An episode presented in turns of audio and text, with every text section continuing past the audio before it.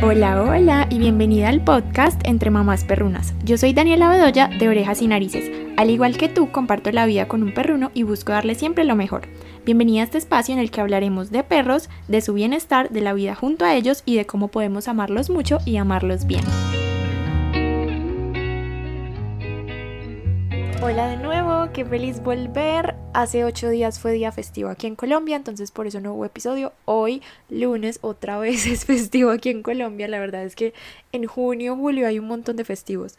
Pero yo dije, esta vez sí tengo que sacar episodio porque no puedo abandonar el podcast tanto tiempo. Y tenía esta conversación que les voy a compartir hoy grabada desde hace días, entonces dije como no, voy a sacar episodio, así sea lunes festivo, espero que igual la gente lo escuche, igual si algo pues lo escuchan en la semana, si están como en un plan distinto a escuchar el podcast, completamente entendible, pero estoy muy feliz de traerles este episodio porque es con mi maestra de comunicación telepática con animales, con Melissa Ramírez, que es más conocida como mi Mía Vanegas. Probablemente si acabas de llegar a este podcast no entiendes de lo que estoy hablando, entonces te cuento que existe la comunicación telepática con animales. Antes de escuchar este episodio te invito a que escuches el episodio número 6 de mi podcast, donde les explico qué es la comunicación telepática, cómo funciona, en qué consiste, les cuento mi historia con esto, cómo aprendí a hacerlo, cómo lo he vivido, casos en los que me he comunicado y ahí les cuento sobre Mía, sobre Melissa, que fue mi maestra con quien yo tomé formación en comunicación con animales y de verdad que es algo muy bonito que a uno le cambia la vida y completamente le cambia la perspectiva hacia los otros animales que no somos los humanos, porque nosotros también somos animales.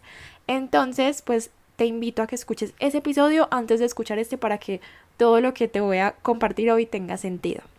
Ya teniendo eso en cuenta, que espero que si ya sigues aquí ya lo hayas escuchado, pues te cuento que hablé con Meli, con Mía Vanegas, y le dije que quería invitarla a este podcast para hablar de algo muy especial, o sea, no quería que habláramos en sí sobre comunicación telepática o intuitiva con animales, sino que quería que habláramos de algo diferente, que es la animalidad. Es como eso que tenemos todos los animales dentro de nosotros, que nos hace ser quien realmente vinimos a ser en el mundo. Ya vamos a entender un poco más sobre esto, pero quería que habláramos con ella desde su perspectiva como comunicadora sobre este tema y ahí pues conversando me fue contando sobre casos de comunicaciones que ella ha tenido, que le han confirmado o que le han dicho distintos animales, las conclusiones que ella saca después de haber estado tantos años trabajando en ese medio de la comunicación con animales. Entonces es un episodio muy bonito, de verdad creo que les va a gustar mucho. Yo admiro mucho a Meli, la encuentran en redes como arroba miabanegas, igual en la descripción de este episodio les voy a dejar su usuario de Instagram, el enlace para que vayan y su sitio web por si ustedes quieren que los ayude comunicando con sus animales, ya sea perros, gatos, la verdad es que cualquiera ella también ayuda a caballos, animales pues que viven en la granja, lo que ustedes necesiten. El trabajo de ella es increíble. También hace terapia para personas. Por ahí al final les cuento que incluso le hizo terapia a mi mamá, le hizo Reiki hace poquito. La verdad es que es un ser maravilloso, tiene mucho talento y como está destinada a ayudar a los demás, siento yo. Entonces por aquí les dejo esta conversación con Mía y espero que la disfruten un montón y que les abra mucho también su mente como a todo el mundo de la comunicación. Ay, Meli, bienvenida. Yo feliz de que estés aquí.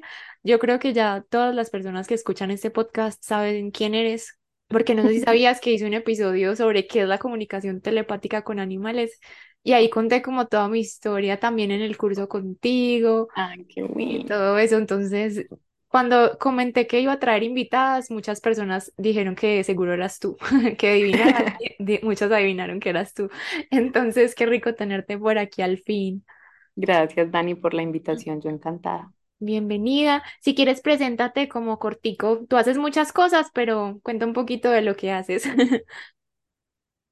Ok, yo soy Mía Vanegas. Realmente mi nombre no es Mía Vanegas, mi nombre es Melissa, pero muchas personas saben que mm, elijo este nombre por una perrita que llega a mi vida, que marca mi vida, que es la que me abre la puerta a la comunicación con animales.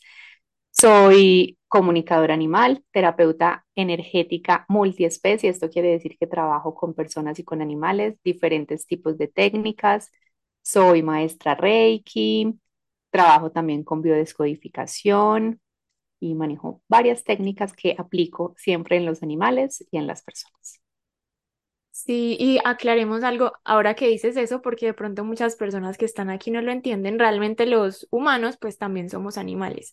Cuando digamos aquí animales en este episodio, pues nos referimos como a los animales no humanos.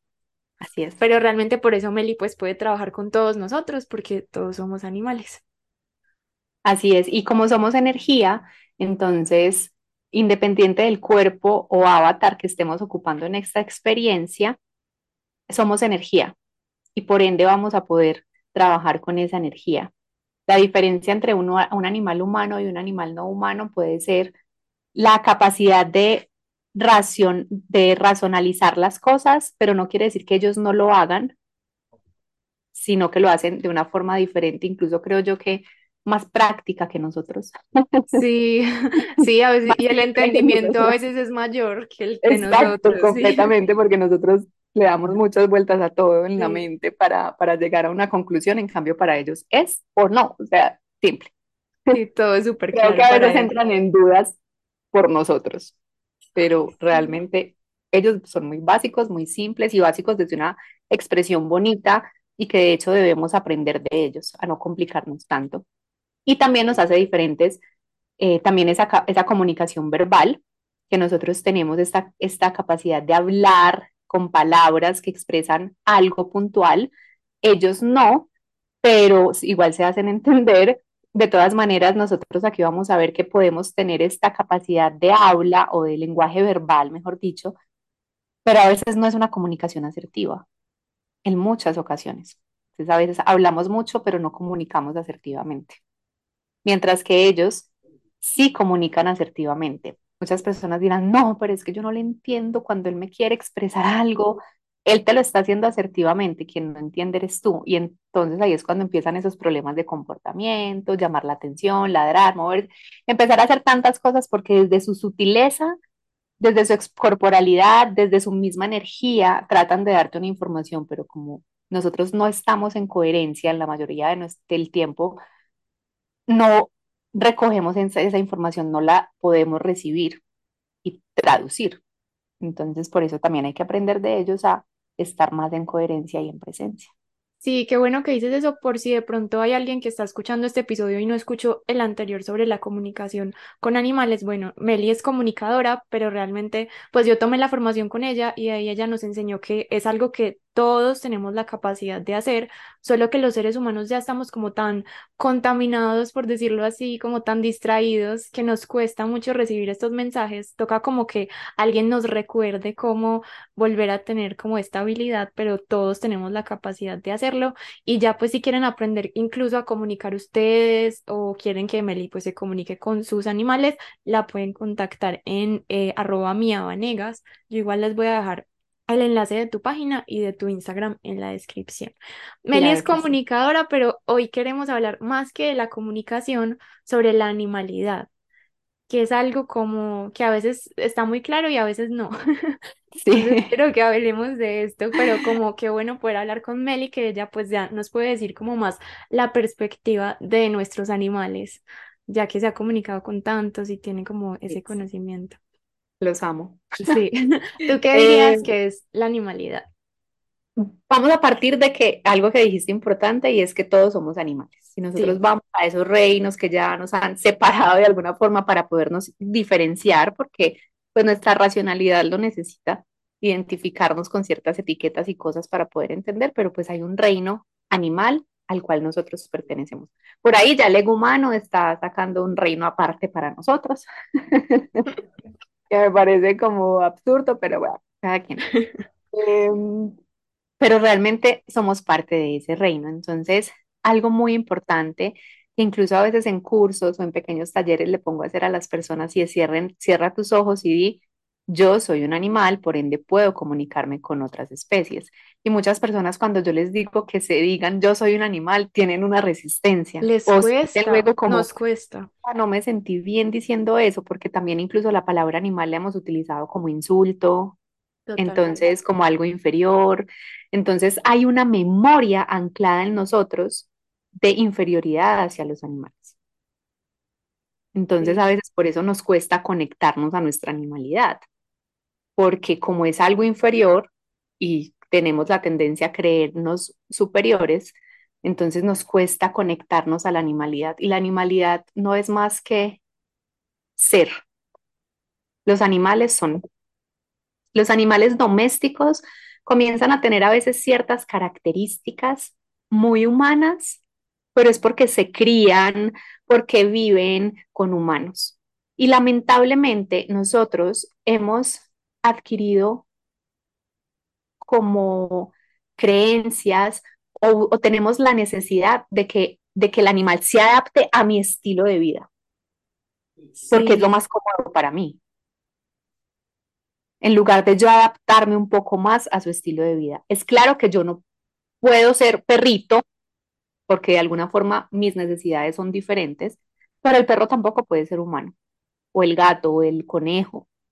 Totalmente. El caballo, o sea, pero nuestra tendencia es, y lo digo porque me llega muchísimo eso, y es como, es que no me hace caso. ¿Y qué le estás pidiendo? No, mía, es que para mí es muy difícil sacarlo todo el día. Entonces, ¿para qué tienes un perro? O sacarlo varias veces. Es que llego tan cansada, necesito que él se adapte. O sea, yo llego muy cansada y necesito que él entienda que yo estoy cansada. ¿Entiendes que tienes un perro que ha estado encerrado todo el día? Sí, completamente. Y pasa Entonces, mucho, demasiado. Entonces nosotros pretendemos que ellos se adapten a mi humanidad, pero yo no adaptarme a su animalidad, entendiendo que yo soy animal, de la especie humana. Sí, es algo como muy propio de cada especie, pero igual pues cada uno debería como conectarse con eso. Y Meli, ahí entra entonces como que es realmente humanizar, porque es que uno dice, ay, voy a, voy a contactar una comunicadora animal y dicen, ¡Ah, lo estás humanizando. Para mí, no, yo creo que yo no diría eso. Para nada, es que... Para mí, humanizar no es que duerma contigo en la cama. Sí, para, mí, humanizar no es ponerle unos moñitos. Para mí, humanizar no es ponerle una camisita. Para mí eso no es humanizar. Muchas personas confunden eso. Si es verdad, pues en un entorno natural no necesitan una camisa, no necesitan y yo creo que depende mucho del contexto, porque si tú le estás poniendo una camisita porque tú quieres verlo bonito y tu perro está súper incómodo y no lo estás dejando moverse, pues claro que lo estás humanizando. Pero si tú le estás poniendo una camisita porque tu perro tiene frío o no tiene casi pelo y vives en un lugar frío. Exacto. Y porque aparte los hemos sacado de su naturaleza, en donde animales que son de naturaleza, de climas fríos, viven en un calor horrible, entonces sé que le debo aportar cosas para que se pueda como aclimatar. O al contrario, animales que desde su naturaleza, por su genética incluso, vienen de lugares eh, calientes y yo lo tengo en un lugar que es helado, entonces tengo que proporcionarle eh, herramientas. Claro. Pero eh, para mí eso no es humanizar, que si en la naturaleza, pues tú no vas a ver un león con camisa o con o sea, los animales tenemos la capacidad de autorregularnos. Realmente tenemos esa capacidad y ellos también tienen esa capacidad, solo que nosotros somos expertos en crear necesidades. Entonces, cuando desde pequeñito yo le empiezo a poner los saquitos y las cositas, él no aprendió a autorregularse. Es mi responsabilidad, como no le permití que él, desde su naturaleza, autorregulara su temperatura, tengo que luego ponerle sacos y cosas porque él no sabe, o sea, no lo conectó. Que es de comunicación animal, sí yo me he podido dar cuenta, hay animales a los que les encanta que le pongan cositas, no tienen problema con eso.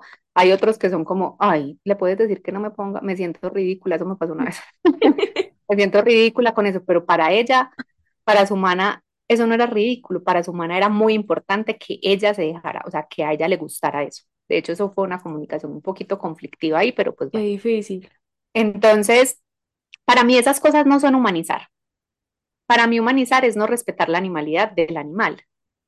Ejemplo, es que salimos al parque mía y él se tira al pasto a ensuciarse y a revolcarse y no, entonces me toca bañarlo. Eso no es cómodo para el humano, pero es que eso es de la naturaleza del animal y más un animal que está encerrado, que vive en un apartamento, necesita sí o sí conectar a la tierra, así como nosotros.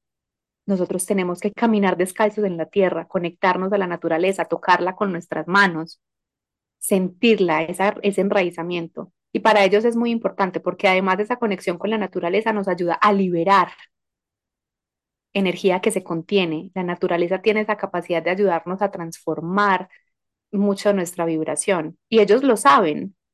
A mí me, por eso me parece súper positivo porque es que hay unos casos en los que desconectamos tanto al animal de esa animalidad que ya vive en un apartamento encerrado, ya ni siquiera se revuelca en la tierra, los Exacto, que ya salen y les da fastidio incluso tocar el pasto y de no quieren pronto solo caminar ahí. olfatean y eso, pero no lo disfrutan como deberían. Porque no, porque desde pequeños los cohibimos Ujú. a eso.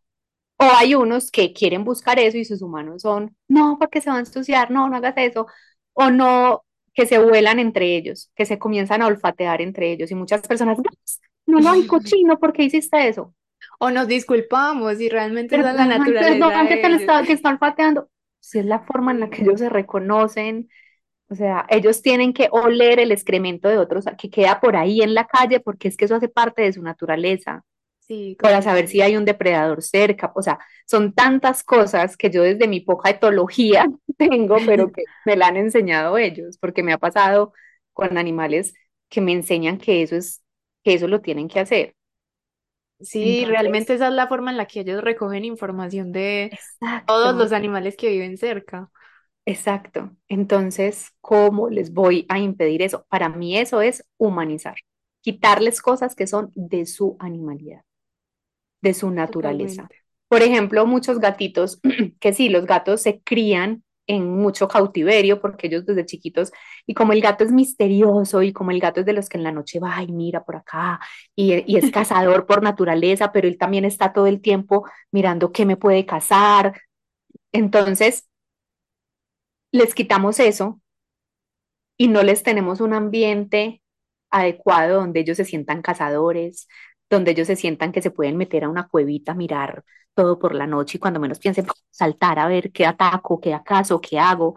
Entonces, les quitamos todo eso y es cuando empieza, no, es que me despierta por las noches, no, es que no sé qué, energía que, o sea, necesita hacer algo. Simplemente creemos que con que estén ahí ya. Sí, y, Entonces, y pasa mucho que va a llegar un animal a la familia y lo primero que hacemos es entonces buscar la camita, el plato, la ropita, la cobijita, pero realmente qué bonito sería empezar a plantearnos eso. Este animal que necesita para sentirse bien, un gato, necesito adecuar todo a mi casa para que se sienta seguro. Un perro, realmente necesito ver si tengo el espacio cada día para darle un buen paseo. Para dedicarle tiempo de calidad. Sí. Porque esa es una de las quejas más grandes que yo recibo de los animales. Tiempo de calidad. Y tiempo de calidad no es que me saques a pasear una hora, porque muchas veces te saco a pasear una hora, pero estoy en el celular grabando el video, en una llamada mientras el perro está por ahí. No estoy con él. Entonces a mí me dicen, mía, pero es que yo lo saco, él tiene muchos juguetes, tiene muchos juguetes para que se entretenga solo. Ay, ¿Qué sí, tanto haces parte tú de esa conexión de me siento a jugar con él? Créanme que 10 minutos de juego enfocado en ellos, para ellos es lo máximo. Ya. Y nosotros a veces ni 10 minutos, porque qué cansancio. O somos tirándole la pelota pegadas del celular. Ay, Meli, qué bueno que mencionas eso porque, por ejemplo, yo hace poquito le hablaba con alguien por el tema de los paseadores, que ya, por ejemplo, aquí en Medellín es súper común que un perro salga al día unas dos horas con paseador, con un montón de perros, pero yo pienso, ¿hasta, qué punto sería mejor que así sea 10 minutos ese perro salga con su humano? Sí, Conscientemente. que así sea mucho menos del tiempo que sale con el paseador, pero solo con su humano 10 minutos, yo creo que sería mucho más ¿Verdad? A mí me parece que sí. O sea, a mí me parece que es mejor hacer pequeñas salidas varias veces al día a una salida de dos horas que realmente es, en automático. Sí, y pues no, no se conectan con su humano, que realmente eso es lo que ellos más quieren Más en el quieren día. completamente. Eso me recuerda a un caso hace días que, ay, si le gusta el paseador, sí, o sea, era Claro, receptivo, sí, me gusta, algo, no sé qué, pero me gustaría más que los paseos fueran con ella. Ay, mía, es que yo no tengo el tiempo y me va a pesar el todo el día encerrado. Y yo, ¿en serio no tienes tiempo de llegar y salir con él 10 minutos? O sea, es que él no te está pidiendo un paseo de dos horas. 10 minutos, que salgas conscientemente con él, que olfatees con él, o sea, no es que te vas a agachar a olfatear, pero que estés, percibiendo también el ambiente que le está recorriendo. A veces hacemos Sí. paseos tan automático que incluso he sentido que ellos, como que hay algo en ellos, no ellos como tal, pero es como que su energía me hace sentir como solo si normalmente lo sacamos a pasear, pero siempre salimos y como todo lo volvemos automático, siempre salimos y giro hacia mi derecha y lo llevo al mismo parque. Créeme que hace un gran cambio que hoy salgas y te vayas al mismo parque, pero que salgas por la izquierda. Sí, Y va a cambiar completamente para ellos en su mente el recorrido. Así lleguen a otro, al mismo lugar, pero el olor va a ser diferente, la forma de irse es diferente, o sea, para mí incluso va a ser, tengo que prestar más atención porque este camino casi no lo conozco. Está- nos acostumbramos a la a automatizar todo, sí, vivir en automático y ellos quieren enseñarnos a qué es esa animalidad, no vivir en automático, vivir más desde la presencia, valorar más. Ellos son como, qué rico irme a un parque donde nos sentemos solamente a hacer, o sea, como a, a sentir el aire, el pajarito, la cosita, ya. Y a veces creemos que cuando ellos están observando como que no están haciendo nada, como que creemos No que si están están en el parque tienen que estar jugando, corriendo. jugando, corriendo, Observar es de lo más positivo que podemos hacer juntos. También nos totalmente. sirve a nosotros. Ay, sí, Unirse a la respiración de ellos es un ejercicio que a mí me gusta mucho hacer y que le digo mucho a las personas que hagan. Como cuando estemos en ese estado como de relajación, unirte a la, a la, a la respiración de tu animal de compañía. Ellos respiran un poquito más rápido y, y sí, pues su capacidad pulmonar es, es un poquito menor, pero unirme, unirme y eso genera una frecuencia vibratoria que hace que se una mi vibración con la de él. Es una coherencia cardíaca que estoy creando desde mí, unida al ritmo respiratorio de él, por ende vamos a tener una coherencia cardíaca igual en ese momento. Y es como si dos frecuencias o dos ondas se pusieran exactamente igualitas del mismo color y se hicieran una. Y cuando empiezan a practicar eso muchas veces, empieza a, mejo- a- a mejorar la relación entre, entre el humano y el animal. claro. Porque ellos empiezan a- a ver, ah, me está queriendo entender realmente. Entonces, ser más animales es incluso hablar menos y conectar más. Porque a veces entonces los van a regañar o les van a pedir algo o el animal se desespera y somos, ay, no te entiendo, ay, no sé qué, ay, la, la, la.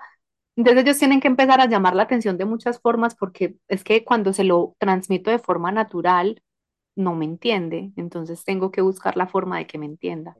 Pero si yo bajo mi frecuencia a la de ellos, si entro en ese equilibrio y si me permito respirar para entenderlo y si soy objetiva y miro a mi alrededor que realmente le estoy respetando su animalidad, realmente estoy nutriendo su animalidad. Y eso va incluso desde el alimento, que es algo que tú manejas mucho mejor que yo, Ay, sí, yo te quería preguntar sobre eso también. Porque es que yo sé que a muchos perros les encanta el alimento comercial, pues les fascina. Porque ya los Pero, acostumbraron desde chiquitos. exacto. Pero quería saber cómo, qué te han dicho, porque Sí, pienso que pues también va mucho en los gustos y preferencias de cada uno, pues aunque haya como una animalidad general de la especie, yo siento que igual también cada perro es muy distinto y puede que haya uno que no le guste casi salir, Completamente, entonces también tratar de respetar eso es súper válido. Hay animales que, de hecho, hoy me comuniqué con una que era como, ay, es cada rato quieren salir, qué pereza. Ay, yo me Sí, encanta mi casa, me encanta estar en mi casa, tranquila. Y eso está bien. Es curioso porque con ella eh, yo sentí que su humana era todo lo contrario. Y la humana me dice, mía, es que a mí me fascina salir, estar en la calle todo el día y me encantaría que ella fuera conmigo. Y yo, ella te quiere enseñar a que disfrutes también tu casa, tu espacio, la quietud, el silencio. Entonces, miren todo lo que ellos nos, nos tratan de enseñar por diferentes claro, medios. Pero sí hay unos a los que no les gusta salir, pero entonces son, no me gusta salir, pero también me aburro, o sea, porque somos aquí haciendo nada, entonces busca actividades dentro de la misma casa que puedan nutrir su animalidad, que te desconecten a ti de ese automático todo el día de trabajar, hacer, na, na, na, que te conecten a él, a esa presencia, a eso que ellos nos quieren enseñar. claro. En cuanto a Ay, y te alimentación, distraje eso, la alimentación. y en cuanto a alimentación, claro, también hay gustos, hay preferencias, y más porque el animal doméstico lo hemos domesticado, valga la redundancia. Entonces, le hemos dado lo comercial, lo que se vende, lo que... Entonces ellos se acostumbran, es como lo que les decía al inicio. Si yo desde pequeñito le mantengo arropadito porque creo que tiene frío, Sí, él solito no va a aprender a autorregularse. Entonces ya le creé una necesidad. Desde pequeño, como tampoco desconocemos mucho del tema, entonces hay que es lo que le dan a un perro cuido, pues comprémoslo. claro.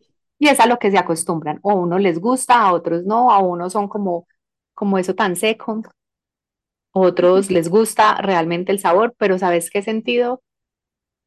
Que aunque les guste el sabor y les y se lo coman todo, es como que a veces en algunos he sentido que sí, eso me gusta, pero necesito algo que me alimente. Ay, wow. Y me piden literal, o sea, mira, hace poco me pasó, hace poco me pasó con, porque él comía súper bien y su concentrado se lo comía. Sí, me gusta, pero para él era, esa, era como el snack, Ah, ok. pero necesito algo que alimente mi cuerpo. Y me mostraba literal lo que yo percibía desde la energía que me transmitía, así él nunca hubiera comido esto, pero la energía se transmite, o sea, su cuerpo me decía, necesito algo más o menos así. Literal, yo veía un salmón, o sea, un salmón entero, Wow. así. Y era como la que me tocó incluso hablarle a una alumna mía que es veterinaria, para yo decirle, yo ahí él puede comerse un salmón de verdad, o sea, es posible, pero como que necesito, a mí me pasa mucho eso porque como no soy médico, entonces cuando siento cosas que Claro. son médicas, siquiera tengo a quien preguntarle y que sea receptivo, obviamente, a la comunicación animal.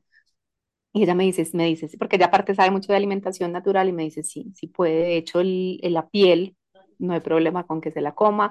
Y lo que él me hacía sentir era que necesitaba esa grasa natural, que su cuerpo requería una grasa natural. Y eso me ha pasado ya con varios animales.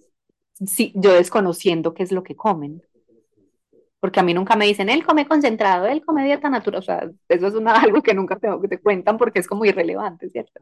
A menos de que el animal tenga pues una condición física que quieran preguntar cómo se siente o si necesita algo para mejorar y sentirse bien.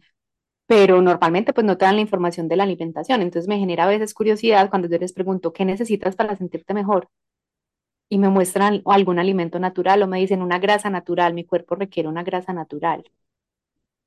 Es que ahora que lo mencionabas, es impresionante. Ellos tienen esa conexión en la animalidad súper fuerte como con la intuición al momento de comer. Nosotros los humanos estamos súper desconectados de eso, pero ellos todavía, por ejemplo, pues los perros sienten dolor en la panza y comen pastico y eso es parte de esa intuición al momento de alimentarse que es súper valiosa y muchas veces la bloqueamos. A veces incluso en dietas naturales, cuando ellos como que por alguna razón vomitan justo después de comer es muy normal que se vuelvan a comer esa misma comida porque es como que simplemente fue el mismo alimento que se acabaron de comer. Y a veces nosotros bloqueamos eso, se los quitamos y ellos se ponen bravos y todo. Y a mí me costó mucho aprender eso, pero cuando aprendí como que es normal, es natural, se lo pueden volver a comer, ha pasado como una o dos veces, perfecto, se lo come no vuelve a vomitar. Es Es que es desde nuestra perspectiva, Sí, porque ¿quién se come el vómito? nosotros estamos súper desconectados de esa intuición al comer. Demasiado, demasiado, y, y en muchas cosas de la, de nuestra Sí, vida.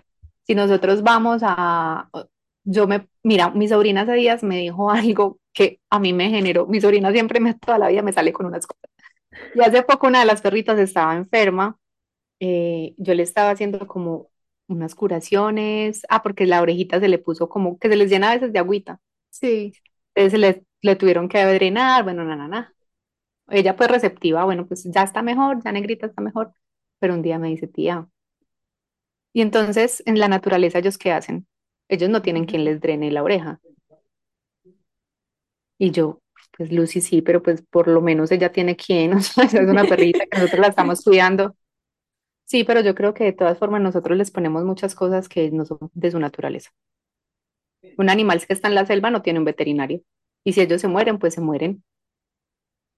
Y yo, o sea, en una practicidad, ¿sí me entiendes? Que a mí me generó conflicto y yo como, pero es totalmente cierto. pero para, veces, es cierto, o sí, sea, es cierto, o sea, si tú ves la naturaleza, por ejemplo, en la muerte, los animales como llevan la muerte, sí les duele y, so- y obviamente ellos generan una conexión, pero cuando tú, yo que he tenido manadas de perros y que tengo todavía, Pero, por ejemplo, cuando alguna, hace poquito la última que se murió, se enferma, al principio muchas iban, la olfateaban, había una que era como más amiguita de ella, entonces se quedaba como con ella acompañándola. Pero cuando ella entra, porque esto es otro tema, pero bueno, la muerte tiene fases energéticas que se viven. Y cuando ella entra ya a una de las últimas fases, aún estando viva, créeme, Dani, que las otras perras eran como si ella no existiera nada. Le pasaban por encima, era como, como, como ya sabemos que aquí ya la despedida la hicieron antes. Wow. Y cuando ya eutanasia se murió, llegaron, olfatearon y siguieron como si nada. ¿Y por qué no les generó de pronto tanta tristeza o como algunos animales que entran a veces como en una depresión cuando un compañero fallece? Porque ellas estuvieron todo el tiempo ahí viviendo su proceso, viendo que estaba enferma, sabiendo lo que estaba pasando. Entre ellos ya saben, ¿no? Este, este cuerpo ya lo van a dejar. Y cuando entró en la última fase, que igual estaba viva, pero ellas jugaban, jugaban encima de ella, le caían encima, era como, ahí ya no hay nada. Wow. Era, era muy impresionante y ya me ha pasado varias veces también con otro perro, me pasa igual, porque siempre he tenido pues como varios. Y en, un, y en la naturaleza, si tú ves, por ejemplo, el caballo es un animal de presa. Entonces el caballo, normalmente por naturaleza, el más viejo, si ellos se tienen que trasladar en, cuando están obviamente en estados naturales. En libertad, sí. En libertad. Si ellos se tienen que trasladar de un punto a otro, normalmente el caballo más enfermo o el más viejo es el último que se hace, el que, el que se hace atrás. Él solo sabe que él debe hacerse atrás, porque él no puede poner en riesgo a los demás caballos si llega un animal a comérselo. Claro. No puede. Y si cae, y si se muere, y si pasa algo y se está muriendo, lo máximo que hacen los caballos es, obviamente, desde el sentir, si se acercan, pero eso es rapidito, se acercan y chao, que nosotros tenemos que seguir porque no nos podemos quedar aquí viéndote morir para que nos coma otro animal. Sí, esa conexión de ellos es impresionante. Es impresionante. Es que es eso que tú decías al principio que le dices como que es básico, pero yo siento que más que como una forma de ver las cosas básicas como muy clara. Tienen todo tan claro. Tienen todo tan claro y no quiere decir que la muerte no les duela. Exacto. es algo que tú sabes que yo hablo mucho desde esa diferencia entre el sufrimiento y el dolor. Sí. Entonces el animal no, se, no sufre por ese suceso, le duele el sufrimiento y esto es algo que siempre, porque yo sé que, sé que al decir esto muchas personas, ¿cómo no sufren?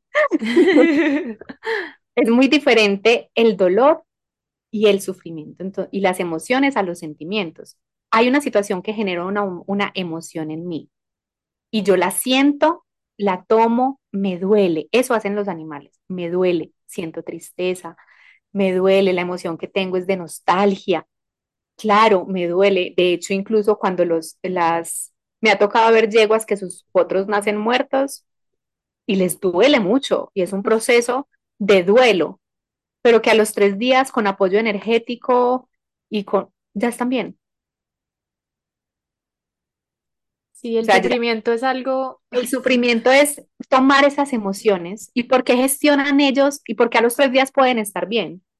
Porque realmente sienten con entereza, gestionan bien las emociones, mientras que nosotros no sabemos gestionar emociones. Nosotros cogemos esa emoción, la llevamos a la mente, la convertimos en un sentimiento, que es un sentir mentir, un sentir falso.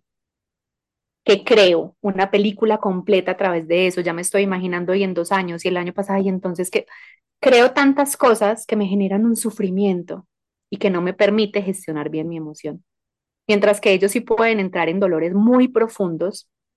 De hecho, hay animales que a veces entran como en un shock por un dolor muy profundo que es que tienen, pero sacar al animal de ese estado de dolor es mucho más fácil, yo que trabajo con personas y con animales, es mucho más fácil sacar a un animal de estados de profundo dolor a una persona. Las personas se quedan en el victimismo, en la mente, en el, en el yo, y eso es hace un proceso que sea más tedioso y más largo. Mientras que yo siempre digo, es que ellos también requieren un psicólogo, solamente que para muchas personas eso es loco. Pero si yo a un animal que tiene un trauma por algo, entro a hablar con él, a comunicarme con él, a revisar energéticamente cómo se encuentra, a apoyar con tratamientos energéticos em, su proceso, lo saco mucho más rápido de ese estado. Claro, y Es que los humanos también como que no nos permitimos a veces sentir realmente las cosas, Exacto. como que tratamos de forzarnos a O estar la bien rápido. evadimos, exacto, la evadimos, entonces a veces creemos que no, ya salí súper rápido de eso, pero realmente lo que hice fue que lo evadí y a los años sucede algo que me despierta una herida que todavía estaba y se me junta con la nueva y en fin. Mientras Sí, que no. Por eso cuando son animales eh, adoptados o rescatados o así, muchas veces me dicen como, Mía, eh, mira lo que es salir de se- salirse de la animalidad. Y entonces los vemos con esa lástima y creemos que yo ya lo adopté, pero pobrecito, no, yo te cuido, no te va a pasar nada conmigo. Y ellos saben que no te le va a pasar nada contigo. Y es como que me dicen, Mía, pregúntale qué vivió en el pasado para yo no tener nada que ver y que de pronto yo no lo vaya a asustar más. Entonces mi pregunta es, ¿actualmente tú sientes que él tiene un miedo, que le tiene miedo a algo, que algo pasa, que tú sientas que tiene un shock con algo, un trauma? No, él está súper bien, entonces ¿para qué quieres ir al pasado? ¿Para qué le quieres preguntar qué le pasó, qué le hicieron? Si él ahora no muestra signos de un trauma, si está bien, si es feliz, si corres y saltas, y ¿para qué quieres ir al pasado? Para alimentar la lástima, el ego, el dolor, el sufrimiento, el victimismo tuyo porque ni siquiera el de él. Sí, hay casos en los que realmente no, no es para nada No necesario ir hasta nada, o allá. sea, Ujú, exacto, o sea, hay, hay, mientras que hay otros casos que uno dice, bueno, si tiene esto, y ni siquiera a veces tenemos que entrar al pasado, sino que desde el presente yo le explico, mira, es que ya estás aquí y esto ya no te va a hacer daño, es, ah, ok, está bien, lo van entendiendo. Y muchas veces ellos incluso ese pasado, por más tormentoso que haya sido para nuestros ojos, lo ven como una experiencia. Ya pasó, ahora estoy viviendo una experiencia diferente. Y a mí me ha tocado que hayan animales que me regañen y me digan, si, si eso ya pasó y si ya no me están maltratando, ¿para qué me estás preguntando eso? Si yo estoy aquí feliz, como, o sea, no entiendo para qué van atrás. Y sí, es cierto, somos felices y expertos yendo atrás. nos Eso es encanta el chisme Para mí eso es ser animales, aprender de la animalidad. Y estar tan conectados con el presente. Exacto, el animal no piensa, ay, mañana será que me van a sacar, será que mañana, no, ellos están aquí hoy ahora. a mí una vez me pasó, como aprendí a comunicar contigo, yo ya comunico mucho con Charlie. Una vez en una comunicación, así como que lo hago desde mi meditación, yo tenía ahí como en la mente, como, ¿y será que a ti en el futuro te gustará tener un hermano? Y me dijo como, ¿tú por qué me estás preguntando eso ahora? Cuando sea el momento, me lo preguntas. Y yo Sí, ay, totalmente. completamente. Y eso que dices, por ejemplo, mira la animalidad, o sea, nosotros, no es que nosotros somos, ay, no, nosotros somos muy, muy curiosos, no. Sí, A mí me parece muy, muy, cuando eso que dices de, de un hermanito, ay, mía, pregúntale que si él se siente muy solo, entonces sí, le puedo conseguir un hermanito. eso. Hay unos que son como, como, ay, bueno, sí, eh, chévere, pues, o sea, no tengo problema. Pero me pasó, por ejemplo, en estos días con un gato que era como eh, conseguirme. Primero, cuando yo dije hermanito, fue como que él a mí me, o sea, literal me corrigió como un hermanito. Para él fue como una palabra absurda y yo como que, oh, perdón. Eh, y segundo, me decía, eso es, ella quiere otro gato, que no me meta a mí en lo que ella quiere. Si ella quiere otro gato, que lo tenga, pero que no me use a mí como excusa que porque yo necesito compañía, la que necesita compañía es ella. O sea, la que quiere más compañía y sentirse más acompañada es ella. Pero yo no necesito ni otro gato ni nada. O sea, yo estoy bien. Entonces, a veces nuestras propias necesidades las camuflamos en ellos. Totalmente. Sí, sí, eso es impresionante. Y muchas personas sienten eso, como, y pasa mucho, que me pasa con mamás que asesoro que de pronto, pues mamás perrunas, que de pronto trabajan mucho, entonces sienten que la solución es conseguirle un compañero perro al perro que ya tienen para que no esté solo.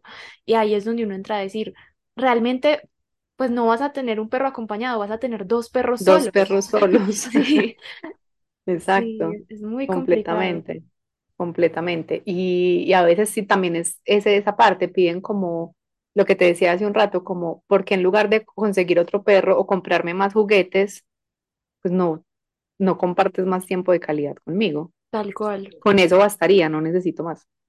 sí. Yo podría estar, so- eso es- me pasó con una perrita, yo podría estar sola todo el día, pero si llegas a brindarme un tiempo de calidad, era como el canje que ella pedía, tú me brindas tiempo de calidad y yo te aseguro que cuando llegues no te no voy a haber dañado nada. Y ellos Pero si entienden, me empiezas a sí. mostrar un cambio en ti, tú puedes tener un cambio en mí, pero no pretendas que yo no te dañe nada porque estoy aburrida todo el día sola y fuera de eso, ni antes de irte, ni después de que llegas, me brindas un tiempo de calidad.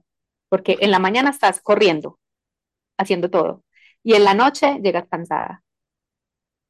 Qué Y ella ni siquiera me dijo que es para ella, mira, es que ella destroza todo, yo llego a la casa y todo está destruido. No te dijo que trabajaba todo el día.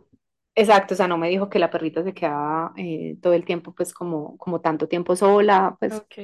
entonces ya ella me dijo, no, mía, es que yo trabajo, entonces yo me voy muy temprano en la mañana, pero yo me levanto, mira lo que me dijo, me levanto muy temprano porque tengo que ir al gimnasio, para ella, el gimnasio sí es una prioridad, y es su prioridad y ella va a madrugar antes para irse al gimnasio. Entonces me dijo, yo llego al gimnasio, en el mismo gimnasio me baño, me cambio, me organizo para irme al trabajo. Y yo le decía, ok, entonces así como tienes ese tiempo para sacar la prioridad de tu gimnasio, como es bien como bañarse en el gimnasio, de organizarse, pero tú lo haces porque tu gimnasio es prioridad. ¿Qué tal también si entonces te va, levantas 15 minutos antes para que esos 15 minutos de calidad se los brindes a la perrita? Sí, a veces, a veces pensamos que el paseo tiene que ser una hora, dos horas, Ajá, realmente 10 minutos en la mañana que tú salgas con tu perro sin tu celular a acompa- co- acompañarlo realmente, estar presente, eso hace la Ellos diferencia. lo valoran impresionante. Mira, por ejemplo, en mi caso, yo en Colombia vivo con, bueno, todas mis perritas y mi niño precioso. Eh, y vivo en una casa que tiene zona verde amplia. Entonces ellas tienen mucha zona verde y uno a veces diría como, ay, pero ellas tienen todo el espacio. Pero la verdad a veces siento que me dicen como, pues ya lo conocemos de memoria. Y lo que se ponen de felices que yo salga, así sea darle solo una vuelta a la unidad.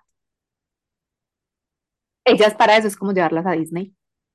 Meli, Pues es pasa como mucho. Muchas personas creen que porque ya el perro tiene acceso al jardín, él ya está súper tranquilo, exacto. pero por O lo que yo me menos, siente en la manga, o sea, yo a veces llego entonces y como que estoy trabajando y yo sí me meto como mucho en lo que hago y a veces, y una de ellas llega y literal me saca, es como, se me, y yo sé que ya tiene espacio para, o sea, no es como que, ay, la tengo que sacar a orinar, no, porque no, no tienen esa necesidad, puedes hacerlo cuando ellos quieran. Pero es que se me tira así y se me estira encima de las piernas como, ay, como ya, qué pereza usted todo el día. Entonces me, me obliga a salir, entonces yo llego, salgo y me siento en el pasto ahí y llega, cuando yo me siento ahí es como si se avisaran entre todas y van llegando todas a tomar el solecito, a estar ahí un ratito. Entonces yo me pongo a respirar, a, a observar los pajaritos, la ardillita que pasó, la, o sea, cositas así que, que me conectan a la presencia, que para ellos es importante y ya, y no son, y no me quedo una hora, son 10 minutos, pero 10 minutos que fueron un tiempo de calidad.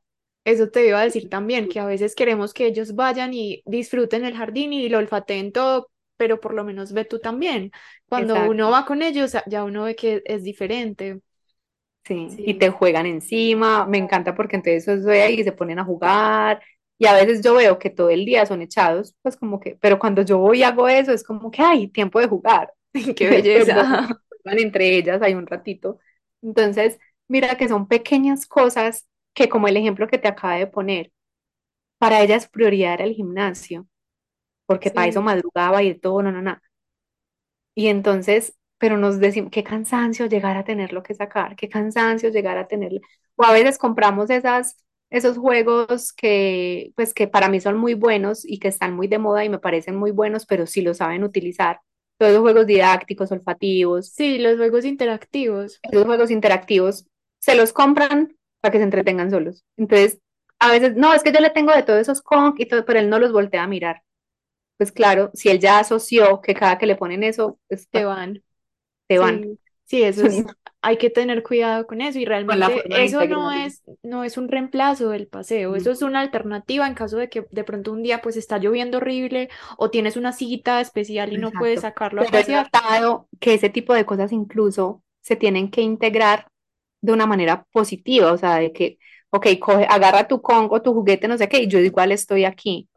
O sea, Claro, que lo sientan cómodo para ellos, porque muchas personas empiezan a, ay, entonces le voy a comprar esto y cada que me voy se lo dejo. A mí me pasa con un, con un, con un perrito que yo tenía en Estados Unidos y le dejaban el juguete interactivo cuando se iban. Claro, ya lo asociaba Cuando llegaban, el juguete estaba intacto, pero cuando llegábamos, empezaba a jugar con él. Ay, qué pesado, Entonces, sí. Es que ellos lo tienen muy claro. Ellos, sí, demasiado, ellos ahí mismo asocian. Si saben, esto me lo dan cuando se van, ya no lo quiero. no lo quiero. Claro. Entonces, eso es animalidad. Ap- Tenemos tanto que aprender de ellos, demasiado. Meli, y antes de terminar, yo tengo otras pre- otra pregunta sobre la animalidad, especialmente como con el tema de la modificación de la conducta, porque yo ahí como que aprendo un poco de etología y también de comunicación, entonces como que las dos cosas me las Genial, me encanta. cuestiono, me, la- me lo cuestiono mucho porque digamos los perros que eh, pues tenemos en- más que todo en ciudad, pues es que es imposible que no vivan en un entorno humano, entonces muchas Sí, cosas que no son naturales pues no les gustan y es completamente normal como montar en el carro, ir al veterinario, incluso ir a un centro comercial, este tipo de cosas. Y yo en el fondo pienso, pues sí, tenemos que acostumbrarlos, que sea positivo, pero en el fondo pienso, no es natural para ellos, o sea, qué difícil. total, total. Mira, me acabé de comunicar con un perrito que no he entregado esa comunicación, al rato la entrego, pero me decía, me aterran los lugares conglomerados, donde veo muchos pies, donde veo muchos sonidos, donde- y mi hermana me quiere llevar a todos lados con ella. y eso realmente, yo siento que lo- a los que les gusta es porque aprendieron a que les gusta, pero eso no es natural a que para les ellos. guste, pero eso no Sí, es natural. Lo que hablábamos al inicio, lo- desde pequeños los acostumbramos a una sí, actividad que ellos y se acostumbran, entonces ya les agrada. Pues, o sea, o, o si la disfrutan, la aprendieron a disfrutar, pero porque yo los acostumbré a. Pero si yo dejo que un animal sea animal desde su naturaleza, yo tengo, por ejemplo, una de mis perritas que yo le digo que es herrera. ¿Sí sabes lo que es herrera? Como un potro cerrero, que son animales que aún no se han entrenado, no se les Ah, enseña, ok. se le dice así en los caballos. Entonces yo digo que ella es una perrita cerrera. porque ella no sabe montar en carro, ella no sabe usar una correa, o sea, ella cuando yo la saco me Claro. toca solita o ponérsela así como rapidito, pero suelta porque ella no sabe, ella se enreda en eso, Si es ella en su que naturaleza nada de eso es natural es lo más perro que existe. Sí. Intentaba montar a la cama porque veía que otra de las perritas que yo tengo, que sí la tengo desde bebé, claro, yo la acostumbré a que durmiera conmigo, entonces yo siento que para ella era como, cada que a esta la suben allá, la soban y la soban y la soban, yo también quiero. Entonces, como que lo veía así, pero ella desde su naturaleza es cero traillas, qué carro, a mí no me monté, o sea, ella, de hecho, hace poquito que unas intervenciones veterinarias tienen que ir hasta la casa, o sea, yo ya no la puedo sacar porque ella es, ella es un perro, Y realmente es que ni siquiera las caricias son naturales en los cachorros. Nosotros los acostumbramos a que les nosotros gusten, pero eso no es natural. Exacto, entonces muchas personas son, se trauman. Mira, es que mi perrita no deja que yo la acaricie y yo le quiero demostrar mi amor. Y yo, ok. Cuando voy a conectarme con la perrita, es como, ¿y quién le dijo a ella que yo necesito? Eso es un caso real de estos días que es fuerte porque la persona eh, ama mucho de esa manera desde el contacto. Entonces, lo que viene esta perrita a enseñarle es, yo no necesito que me estés acariciando todo el día. O sea, ¿quién te dijo? O sea, y eso no quiere decir que yo no te ame. Yo te amo, pero a mí no me estés tocando todo el día, no me agrada. Que me estés ahí sobe y sobe. Hay otros que sí les gusta, porque también los hemos acostumbrado, pero si nosotros vemos en la naturaleza, usted cuando ve una yegua todo el día acariciando el potro o cuando ves a la perrita todo el tiempo acariciando el perrito, eso no pasa. No, y eso es algo muy, desde lo que yo he aprendido, es muy de los primates. Todos los primates necesitamos tocar, acercar tocar, nuestra cara tocar, al otro. Sí, en cambio los exacto. perros tienen un lenguaje completamente El distinto. gato también, el caballo también, o sea, tienen lenguaje Yo en estos días le decía a mi novio que hubiera sido más fácil para los humanos domesticar como miquitos. Es que el lenguaje es mucho más Es parecido, mucho más pero parecido, realmente el de los perros es muy distinto al de es nosotros. muy diferente, muy diferente. Y entonces Sí. queremos hacer que se comporten más humano para nuestra comodidad y para nuestro entendimiento. Pero hay muchas cosas que para ellos son como tan irracionales. Sí, yo pienso que toca como analizar hasta qué punto es realmente necesario acostumbrarlos a esas cosas porque, por ejemplo, Charlie no es de que le gusten mucho las caricias todo el día y para mí fue todo un proceso aprender a que lo veo acostadito, no lo puedo ir a tocar, lo dejo y le digo, qué lindo eres y ya, Exacto. sí, tratar de Y eh, para respetar, ellos simplemente compartir un espacio para algunos, porque hay otros que obviamente tienen una necesidad de estar en contacto todo el tiempo, que eso habla mucho también de sus humanos y de su entorno. Pero hay unos que simplemente con, ay, yo estar aquí al lado y él, y él está a mi lado, ya con eso basta, o sea, no necesito que estén encima de mí. Y eso habla mucho, porque mira, por ejemplo, yo tengo una de mis perritas, a Galita. Cuando Galita llega a mi vida, mi forma de amar era tan intensa, o sea, tan desde la necesidad de ese amor. Entonces yo a Gala la veo hoy, que es tan encimosa, tan pegada, tan, todo es así. Y yo digo, ay, Galita, estábamos muy mal en ese momento. Eso fue mío, eso fue algo que yo creé a través de mis necesidades. Mientras que si veo a otras que llegaron después de Gala, son su independencia, no necesitan eso. Yo tengo, por ejemplo, una que cuando quiere como contacto, va, se sube a la cama, ra- pero hasta cuando yo quiero ya. Y el resto soy perro, estoy por allá echada en cualquier lado, o sea, ni siquiera tienen camas por ahí y ni las usan. Eso, por ejemplo, así es Charlie y para mí fue todo un proceso aprender que entonces no debía como acariciarlo siempre que yo quería, que él así no entendía el amor porque lo que yo hacía era que él se fuera, que si estaba dormido cerca de mí, se fuera a dormir a otro lado porque, ay, está tan cansona.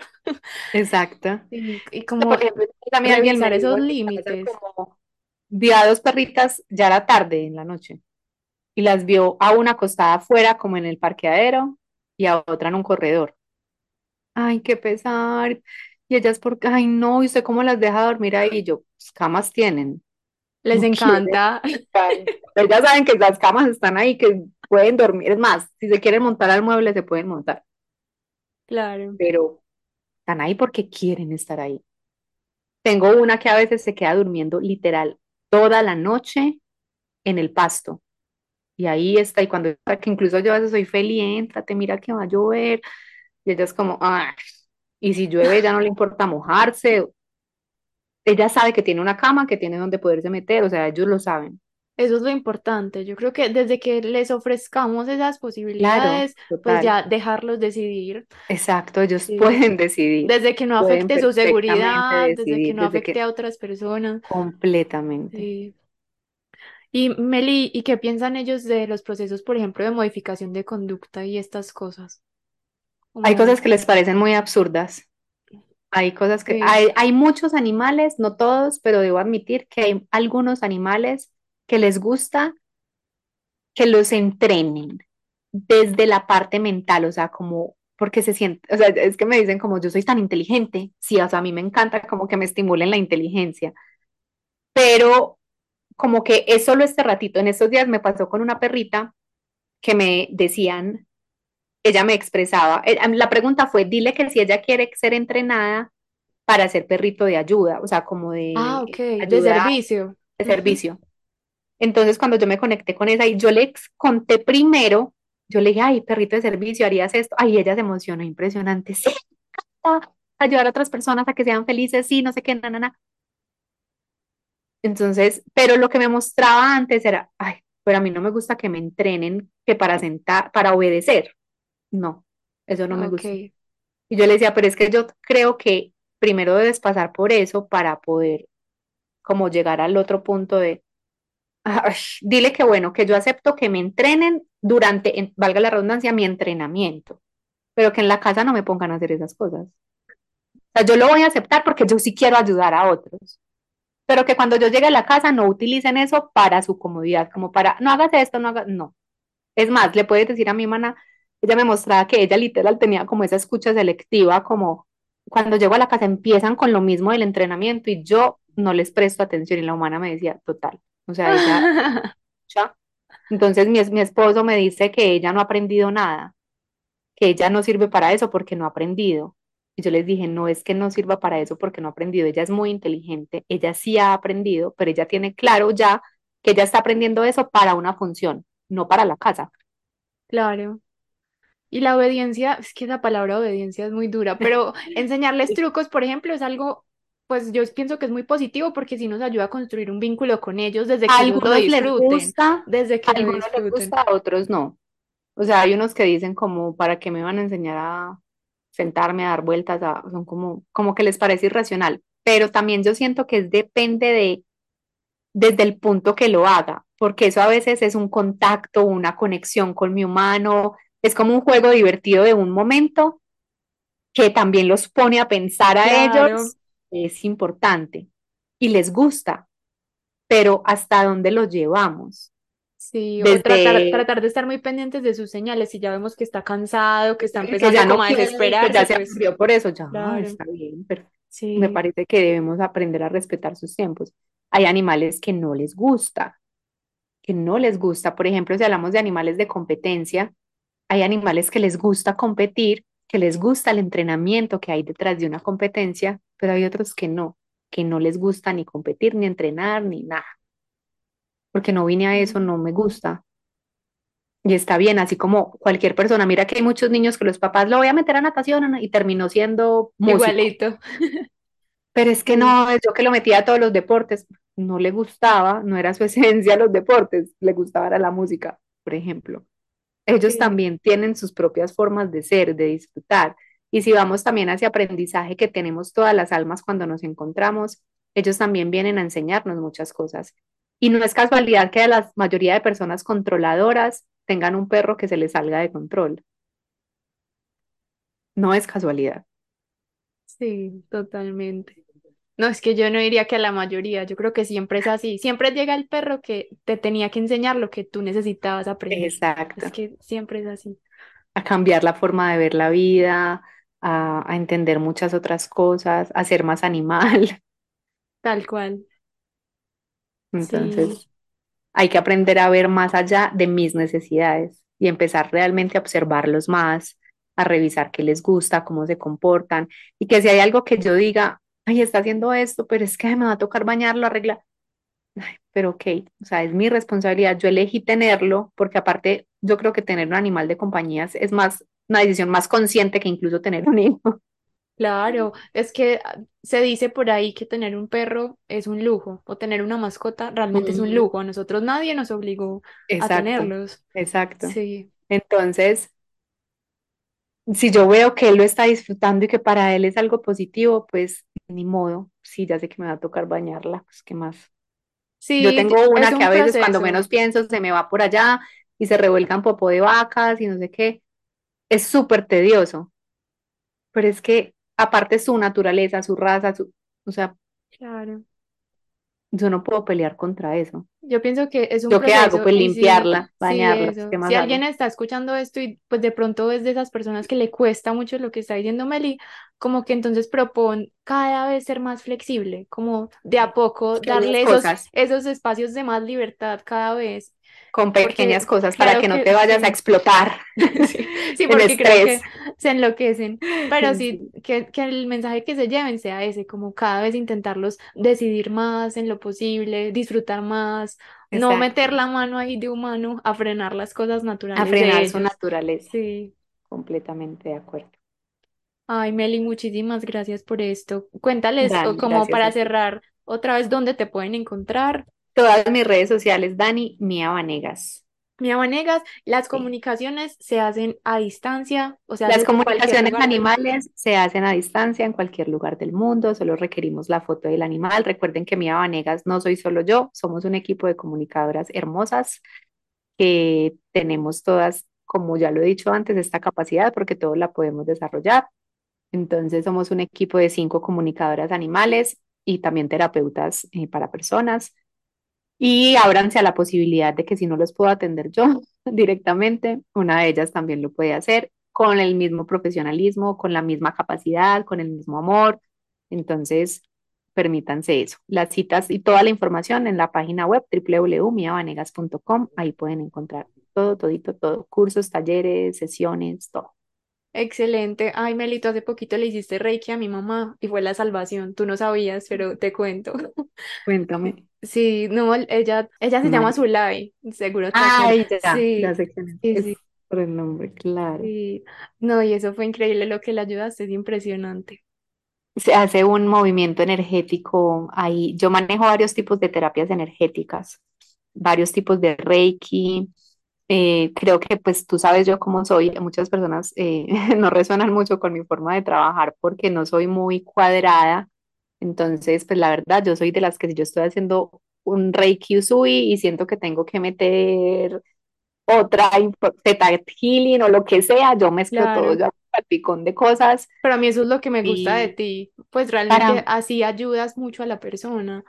sí, o al animal. Lo que pasa es que a veces yo tengo una creencia y es que para muchas personas que están cerradas con ciertas técnicas, que sé que y entiendo que hay muchas personas que son muy racionales, que es muy importante esa estructura, pero yo siento que estamos en un proceso de expansión y que si una técnica te limita, para mí ya no tiene senti- sentido, porque entonces se pierde el sentido de la expansión, de lo que eres, del ser, del ser energía, que somos tan expansivos para poder percibir algo, para hacer cambios, para hacer movimientos energéticos.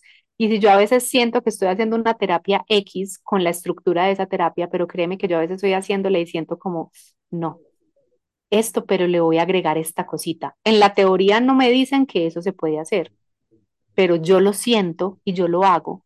Crean siempre, eso es animalidad. La intuición, Crean sí. siempre en su intuición, en su sentir. A mí me pasó en estos días con un caballo que desde mi mente racional dije, ah, no, ya sé qué terapia le voy a hacer. Y es como si me hubiera dicho, no, eso no, déjate llevar. O sea, yo agarré la foto del caballo, la empecé a mirar. Yo tengo algo que a veces me cuesta enseñar porque es muy mío, pero es esa capacidad de percibir como la energía muy, muy fácil. Entonces yo lo único que hice con él fue como empezar a quitar, poner, sacar, o sea, yo no sé ni qué estaba haciendo, o sea, como decirte un nombre, no, hice la técnica de tal, pero yo me dejo llevar y fluyo y confío en el proceso y a los días fueron como, mía, no, es súper, o sea, está súper bien, el cambio ha sido, y yo, sí, o sea, es que déjense llevar y todos tenemos esta capacidad de ser sanadores, de conectarnos a la energía, porque somos energía. Cuando nos per- permitamos percibirnos como seres energía, vamos a poder entender muchas cosas de nuestra vida, de, del día a día, del ser, de la esencia, de la sanación del cuerpo, muchas cosas. Entonces, permítanse, permítanse vivir experiencias expansivas y por eso también les digo, no se casen solo conmigo. Yo sé que yo soy Sí, alguna forma total. como la imagen, porque ven más que todo a Mía Vanegas, pero, pero créanme que si estas personas están en el equipo de Mía Vanegas como tal, porque somos un equipo, es porque tienen también esas capacidades y confío plenamente en que estas personas los puedan atender también. Claro, y además, pues yo recuerdo, creo que cuando yo te conocí no tenías como todo ese equipo, No, pero tu agenda vivía llena. Esta es la forma en la que puedes realmente ayudar a muchos más sí, animales y personas. así es. Y yo siempre estoy al frente de alguna manera, entonces, Claro, si hay algún caso en el que de pronto, se- de hecho, hasta yo, a veces me llegan casos que soy, no, necesito apoyo. Niñas, ¿quién me claro. apoya con esto? Porque hay información a veces que necesitamos como corroborar, o a veces yo viajo mucho, entonces, ay, necesito esto y no traje ese tipo de cosas. Niñas, ¿alguno me puede ayudar con esta red? O alguna vez es un animal perdido, un proceso de muerte. Meli, ¿me ayudas con esto? Siempre somos muy unidas y siempre nos estamos ayudando todas. Y obviamente, pues yo casi siempre estoy al frente de todos los casos eh, y, y- conozco, tengo noción como de la información, de quién está atendiendo a quién, cómo es, am- por si sucede algo, pues las personas siempre obviamente pues van a que sepan que yo de alguna forma estoy ahí, entonces eh, pueden estar tranquilos por eso. Sí, no, me encanta. Ya saben, entonces, para que cualquier cosa que necesiten, pueden acudir a Meli o a su eh, equipo de Mía Vanegas. Claro que sí. Ay, gracias, Meli, por estar aquí. De verdad que te agradezco mucho este rato. Mm, Nos cogimos la hora completa. Ah, no, y no se puede quedar. Sí. Temas, temas es lo que hay. Ay, muchas gracias, Meli. Te mando un abrazote. Gracias a ti, mi Dani, un abrazo. Que estés bien. Y listo, eso fue todo por el episodio de hoy. La verdad es que espero que te haya llegado al corazón, que empieces a ver la relación con tu perro de forma distinta y a permitirle vivir su animalidad de una forma diferente, mucho más libre, mucho más conectada con su verdadero ser, que tú también te abras a vivir tu animalidad. La verdad es que los perros yo siento que entre lo que más vienen a enseñarnos es esto, como a conectar con la tierra y con lo que realmente somos. Y te mando un abrazo enorme, gracias por estar por aquí, nos escuchamos en un próximo episodio.